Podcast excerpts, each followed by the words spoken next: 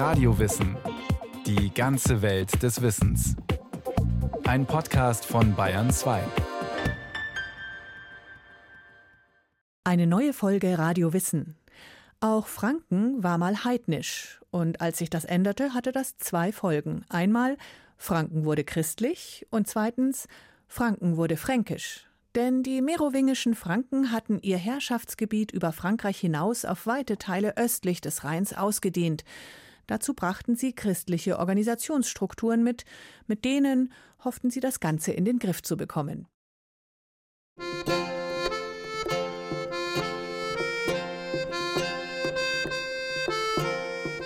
Gut 100 Meter über dem linken Mainufer von Würzburg thront die Festung Marienberg.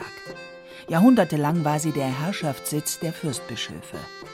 Wer heute von dort oben auf die Stadt blickt, kann in den ersten Juliwochen ein buntes Treiben beobachten. Trachtenumzüge, Fahrgeschäfte, Feuerwerke, Verkaufsstände. Das Kiliani-Volksfest ist eines der größten in Bayern. Benannt nach dem heiligen Kilian, dem Schutzpatron der unterfränkischen Metropole. Wer war dieser irische Missionar, der vor mehr als 1300 Jahren nach Würzburg gekommen sein soll. Und was versteht man unter dem Begriff Franken? Bayerns heutige Regierungsbezirke Ober-, Unter- und Mittelfranken gibt es erst seit dem Jahr 1837. Wer nach den Anfängen, nach der Frankisierung Frankens fragt, muss weit zurück ins Frühmittelalter, noch vor die erste urkundliche Erwähnung Würzburgs im Jahr 704. Die sogenannte fränkische Landnahme fand im 6. und 7. Jahrhundert statt. Namensgebend waren die Franki, die Mitte des dritten Jahrhunderts auf der Bühne des Geschehens aufgetaucht waren. Kleine, ethnisch keineswegs einheitliche kriegerische Gruppen, die am Niederrhein hausten und Raubzüge ins Römerreich unternahmen, bevor sie als römische Söldner im nördlichen Gallien und in der Gegend von Köln angesiedelt wurden. Diese fränkischen Teilverbände schlossen sich zur Großgruppe zusammen und dehnten ihr Herrschaftsgebiet immer weiter aus. Vom heutigen Belgien über das nördliche Frankreich bis hin zur Loire und weiter zu den Pyrenäen hinunter. Das Frankenreich beerbte das römische und wuchs zur zentralen Macht im frühmittelalterlichen Europa heran. Ihre ersten Könige stammten aus dem Geschlecht der Merowinger. König Chlodwig I. ließ sich an Weihnachten 496 in Reims von Bischof Remigius katholisch taufen. Es war ein bedeutender Schritt hin zur römischen Kultur und zum Katholizismus eines sich entwickelnden Papsttums. Den merowingischen Franken erleichterte er die Herrschaft westlich des Rheins, wo die Bevölkerung bereits katholisch war Auch östlich des Rheins erweiterten sie ihr Reich und kolonisierten Gebiete im heutigen Deutschland. Chlodwig unterwarf um 500 die Alamannen. Seine Söhne Theuderich und Clothar eroberten 531 das Königreich Thüringen.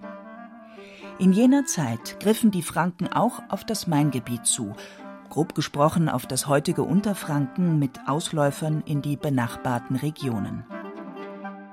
Diese waldreiche und schwer zugängliche Gegend war dünn besiedelt, aber nicht menschenleer, sagt der Historiker Helmut Flachenecker, Professor für fränkische Landesgeschichte an der Universität Würzburg. Die Quellenlage ist allerdings dürftig. Nur einige römische Autoren berichten über die hier ansässigen Ethnien, die sie Alemannen, Thüringer oder Burgunder nannten wir sind also auf archäologische Funde angewiesen, um etwas über die fränkische Landnahme zu erfahren. Vermutlich, so Helmut Flachenecker, kamen die Merowinger vom Rhein her durch die Flusstäler des Mains, der Tauber und des Neckars. Wir gehen davon aus, dass hier eine militärisch geprägte Oberschicht gekommen ist und sich Stück für Stück diese Herrschaft im fränkischen Sinne umstrukturiert hat. Die eigentlichen fränkischen Siedler waren wohl in der Minderheit. Wir haben mehr archäologische Hinweise auf die anderen Ethnien. Die Frankisierung ist ein allmählicher Prozess, der sich über zwei Jahrhunderte zieht. Inwieweit die Besiedelung planmäßig erfolgte, ist schwer zu sagen, meint Historiker Flachenecker. Die Franken kamen in die Region, nahmen den Grund in ihren Besitz, verteilten den Boden an verbündete Adlige und legten Dörfer an. Damit sind sie natürlich auch östlich von Würzburg gleich mit einer anderen Gruppe zusammengekommen und das ist die slawische Bevölkerung. Wenn die Archäologen recht haben, dann ging diese slawische Bevölkerung bis an die Westgrenze des Steigerwaldes und dann ist das ganze Oberfranken heutzutage, das ist ursprünglich slawisches Siedlungsgebiet. Und das muss man natürlich auch mit reinbringen in die frühmittelalterliche fränkische Geschichte, dass ein großer Teil Frankens eine slawische Geschichte hat. Für die fränkisch-merowingische Zentralmacht waren die kriegerischen Slawen und Awaren im Osten ein Problem. Deshalb errichteten sie in den 620er Jahren zur Verteidigung ein eigenständiges thüringisches Amtsherzogtum. Radulf hieß der Thüringer Herzog, der erfolgreich gegen die Slawen kämpfte und dabei immer selbstbewusster und eigenständiger wurde, was die fränkischen Könige bald störte. Deshalb schufen sie ein Gegengewicht zu dem rebellischen Thüringer, ein Amtsherzogtum im mainfränkischen Raum. Hedern I. hieß der Herzog, der von ihnen eingesetzt wurde. Hedern, Hetern, Heden. Es kursieren die unterschiedlichsten Variationen dieses Namens, mit dem wir dieses Herzogsgeschlecht heute bezeichnen, sagt Helmut Flachenecker. Dieses mainfränkische Herzogtum, wir nennen es oft das Herzogtum der Hedene, das ist der Leitname, die wohl im Auftrag der merowingischen Könige hier die Herrschaft organisiert haben, ein Herrschaftszentrum errichtet haben, auch in Opposition zum thüringischen Herzog. Das Gebiet am Untermain war also strategisch bedeutend geworden, und Würzburg wurde zum politischen Zentrum ausgebaut. Wichtiger als die ethnische Zugehörigkeit der Menschen war für die Identität der Bevölkerung damals die Religion. Und die war seit Chlodwigs Taufe römisch-katholisch. Die Franken brachten dieses Christentum mit in die neuen Gebiete. Anders als die heidnische Wald- und Wiesenfrömmigkeit mit ihren heiligen Hainen brauchte das Christentum feste Bauten also Kirchen oder Klöster. Und als Buchreligion benötigte es Priester und Mönche, die lesen konnten und Latein verstanden. Solche Leute waren auch für die Politik interessant. Denn Könige wie Chlodwig und seine Nachfolger bauten ihre Herrschaft auf persönlichen Verbindungen auf.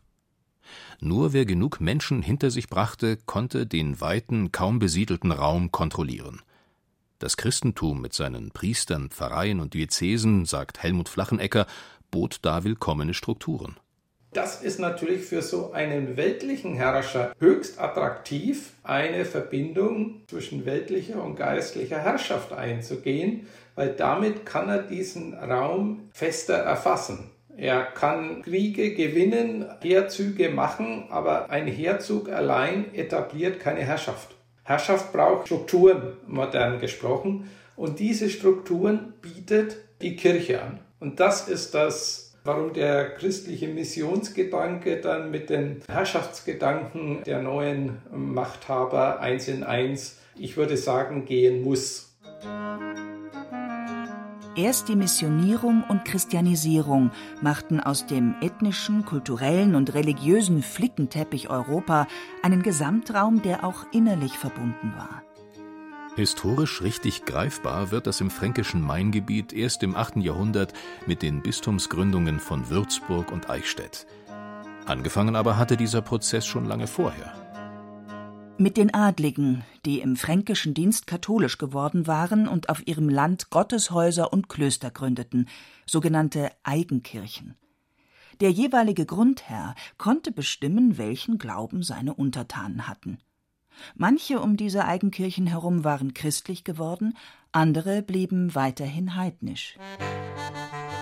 Eine religiös gemischte Landschaft also, in der es wohl immer wieder zu Diskussionen und Auseinandersetzungen zwischen Anhängern des neuen und des alten Glaubens kam. Vor allem als Ende des 6. Jahrhunderts Missionare in Mitteleuropa auftauchten, die eine besondere Dynamik ins Geschehen brachten, die iroschottischen Wandermönche. Scoti war der keltische Name der Menschen, die damals in Irland lebten und die ganz besondere religiöse Vorstellungen hatten. Bis ins 12. Jahrhundert hinein gab es auf der grünen Insel keine Bistümer. Das christliche Leben spielte sich ausschließlich in Klöstern ab. Das fromme Irland wurde für das Christentum, das aus dem Mittelmeerraum auf die Inseln gekommen war, zu einem neuen Kraftzentrum. Mit einem neuen religiösen Selbstverständnis, sagt Helmut Flachenecker. Die Iren sind die Ersten, die auf die Idee kommen, jedes Vergehen, jede Sünde kann gebüßt werden. Die machen Bußkataloge auf. Und die größte Strafe, die man sich vorstellen kann, war die Verweisung aus dem Land. Weil damit verliert man den ganzen rechtlichen Status und ist, wir sagen im Deutschen, vogelfrei. Und da aus dieser Strafe entwickelt sich die Idee der Peregrinatio pro Christo. Das heißt, man wartet nicht auf die Strafe, sondern verlässt um Christi willen das eigene Land, um über das Meer auf den Kontinent zu kommen oder in Richtung Färöer, Island und so weiter. Man nimmt die Höchststrafe freiwillig um Christi willen auf sich und verzichtet auf jeden weltlichen Schutz. Im Jahr 590 war der Ire Kolumban der Ältere ins raue Schottland gepilgert, um das Volk der Pikten zu missionieren. Kolumban der Jüngere folgte seinem Vorbild und wanderte mit zwölf Gefährten in die andere Richtung, auf den europäischen Kontinent, um dort Klöster zu gründen. Erst in den französischen Vogesen, später auch in Norditalien. Auch der heilige Kilian und seine Gefährten, die in den 680er Jahren nach Würzburg kamen, gehörten zu diesen irischen Mönchen. Diese asketischen Iren mit ihrer Johannistonsur müssen reichlich exotisch gewirkt haben, wenn sie predigend durch die Lande zogen. Das Vorderhaupt von einem Ohr zum anderen kahlgeschoren, am Hinterkopf langwallendes Haar, dazu blau eingefärbte Augenlider und auf dem Rücken einen Ledersack mit den wenigen Habseligkeiten. Die Wandermönche suchten die Nähe zu Königen und Herzögen, um ihr Christentum leichter verbreiten zu können. Aber sie scheuten auch nie die Konfrontation mit den Herrschenden, wenn es um Glaubensfragen ging. Oft endeten solche Konflikte mit dem Tod der Missionare. Die zahlreichen Märtyrergeschichten berichten davon. Zum Beispiel die beiden Schriften über den Würzburger Märtyrer Kilian. Die ältere Passio Minor wurde vermutlich von einem mainfränkischen Geistlichen in den späten 780er Jahren verfasst. Der jüngere Text, der Passio Major, entstand hundert Jahre später. Solche Hagiographien über Leben und Taten Heiliger sind keine exakten Biografien, sondern liturgische Texte, die der theologischen Verehrung dienen. Dennoch liefern sie wertvolle historische Informationen. Die Passio Minor zum Beispiel berichtet über das mainfränkische Herzogsgeschlecht der Hedene und die politischen Verhältnisse im siebten und frühen achten Jahrhundert. Im Mittelpunkt aber steht die Leidensgeschichte von Kilian. Kilena soll er ursprünglich geheißen haben, dieser irische Adlige, der sich früh den christlichen Studien zuwandte und eines Tages mit seinen elf Gefährten auf die Reise ging. So steht es in der älteren Fassung. Später ist nur noch von zwei Gehilfen Kilians die Rede, dem Priester Kolonat und dem Diakon Totnan. Wer waren diese Missionare? Warum kamen sie ausgerechnet nach Würzburg? Und wann? In der Passio Minor wird ein Papst namens Konon erwähnt, der im Jahr 686, 87 auf dem Heiligen Stuhl saß. Der Text der Passio wurde allerdings erst 100 Jahre später verfasst also drei Generationen nach den beschriebenen Ereignissen. Was nicht ohne Folgen blieb, sagt Landeshistoriker Helmut Flachenecker. Da wird eine mündliche Tradition zu einer verschriftlichten. Und damit werden natürlich auch Veränderungen eintreten. Eine der Veränderungen könnte sein der Name Kilian. Im Keltischen habe ich mir erklären lassen, heißt das nichts anderes als Mann Gottes. Also das ist eigentlich eine Funktionsbezeichnung. Von daher könnte man jetzt spitzfindig sagen, wir wissen nicht mal den Namen des Kilian. Die irischen Mönche kamen jedenfalls an den Hof des mainfränkischen Herzogsgeschlecht der Hedene. Sie predigten und missionierten zunächst erfolgreich. Herzog Gosbert ließ sich von Kilian katholisch taufen, heißt es in der Passio. Tatsächlich war es wohl so, dass Gosbert längst getauft war, aber kein besonders christliches Leben führte. Kilian nahm ihn also strenger an die Kandare. Die Ehe des Herzogs sei nicht rechtmäßig, klagte der irische Mönch. Gosbert war nämlich mit Gailana verheiratet, der Witwe seines verstorbenen Bruders. Nach altem römischen und germanischen Recht waren solche Levirats-Ehen kein Problem. Die christliche Lehre aber sah das anders. Das sei Blutschande, schimpfte Kilian. Der Herzog müsse sich sofort von Gailana trennen. Aus den heiligen Viten wissen wir, dass die Mönche bei der Mission nicht zimperlich vorgingen. Heidnische Heiligtümer wurden in den See geworfen. Altäre oder Bierfässer, die als Opfer für Gott Wotan gedacht waren, zertrümmert. Der Angelsachse Bonifatius soll in Geismar sogar die Donaueiche gefällt haben. Auch Kilian und seine Gefährten waren radikale Reformer. Das ist radikal. Die bringen ihre Religionsvorstellungen auf den Punkt und die Ehevorstellungen sind halt völlig anders. Christliche zu nicht-christlichen, die sich hier bringen. Aber sie haben natürlich die irische Erfahrung, dass man das machen kann. In Irland kann man so etwas überleben, auf dem Kontinent nicht.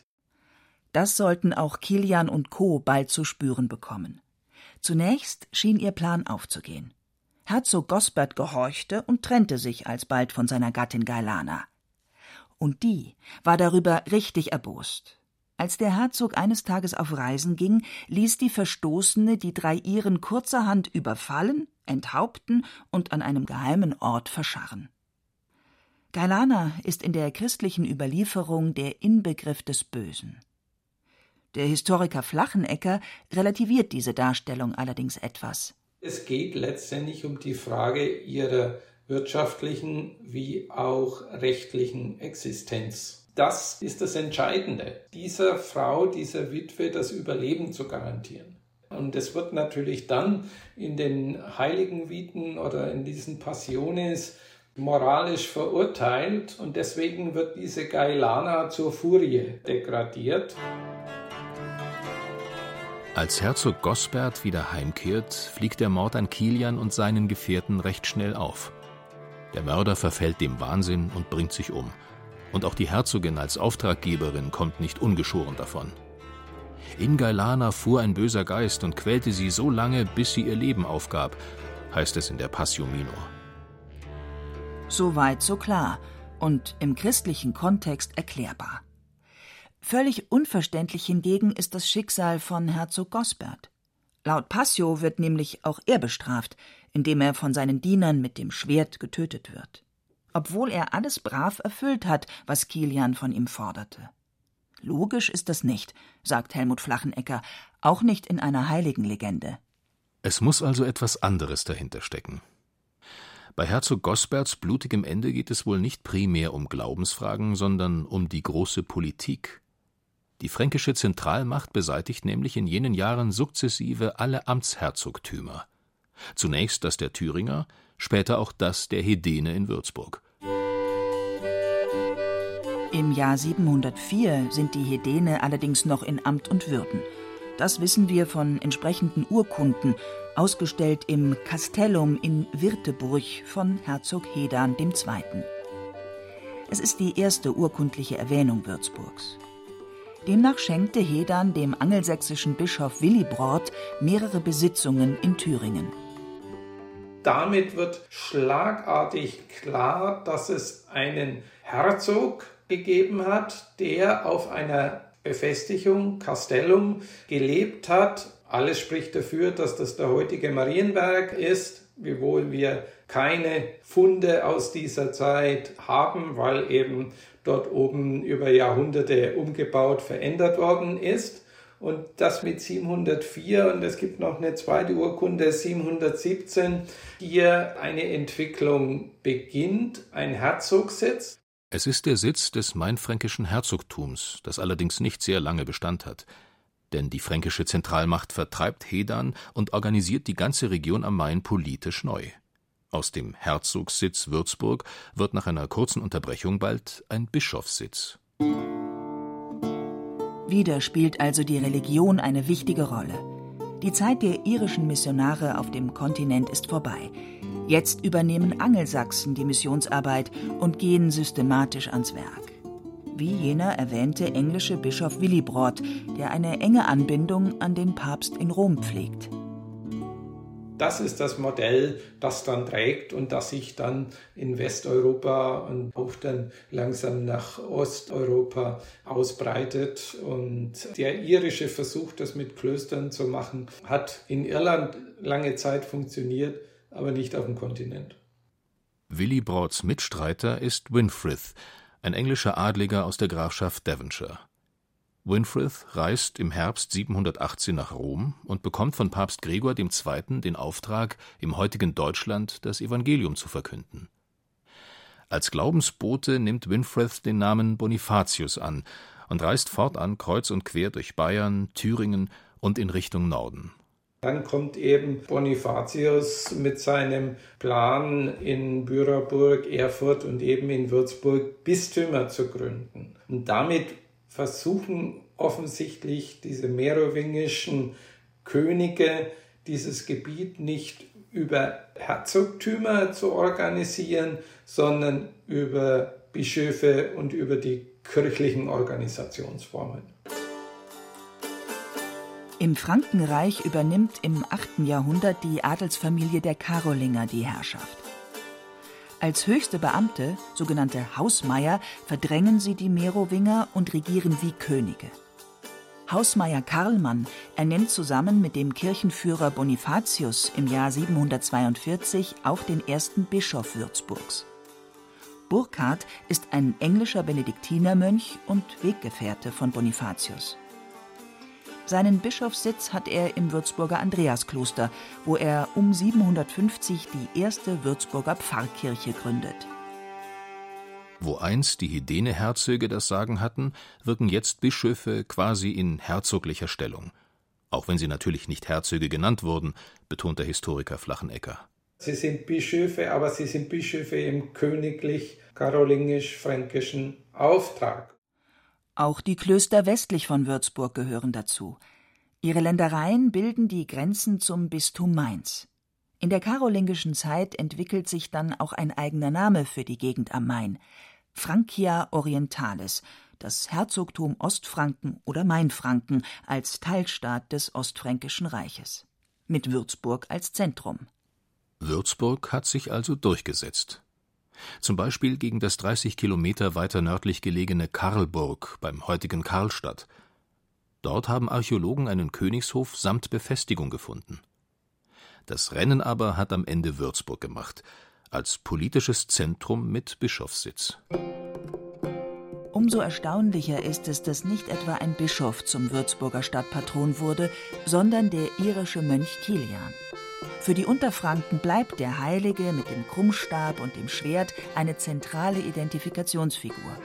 Und so findet jedes Jahr am 8. Juli, dem Kilianstag, in Würzburg eine Wallfahrt statt.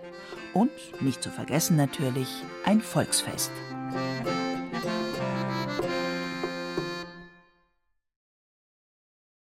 Thomas Grasberger über die frühe christliche Mission in Franken, bei der es nicht nur um die Verbreitung des Glaubens ging, sondern vor allem auch darum, die frühe fränkische Herrschaft zu sichern.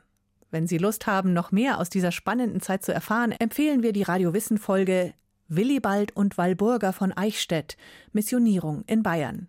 Überall, wo es Podcasts gibt. Übrigens, ganz wichtig, es geht um Franken, Bayern 2 begleitet die Bayerische Landesausstellung 2022 in Ansbach, die bis zum 6. November gezeigt wird. Unter bayern2.de slash Landesausstellung finden Sie eine Menge spannender, unterhaltsamer und schlicht unentbehrlicher Informationen über die Frage der Landesausstellung Was ist typisch Franken? Alle Links auch in unseren Shownotes.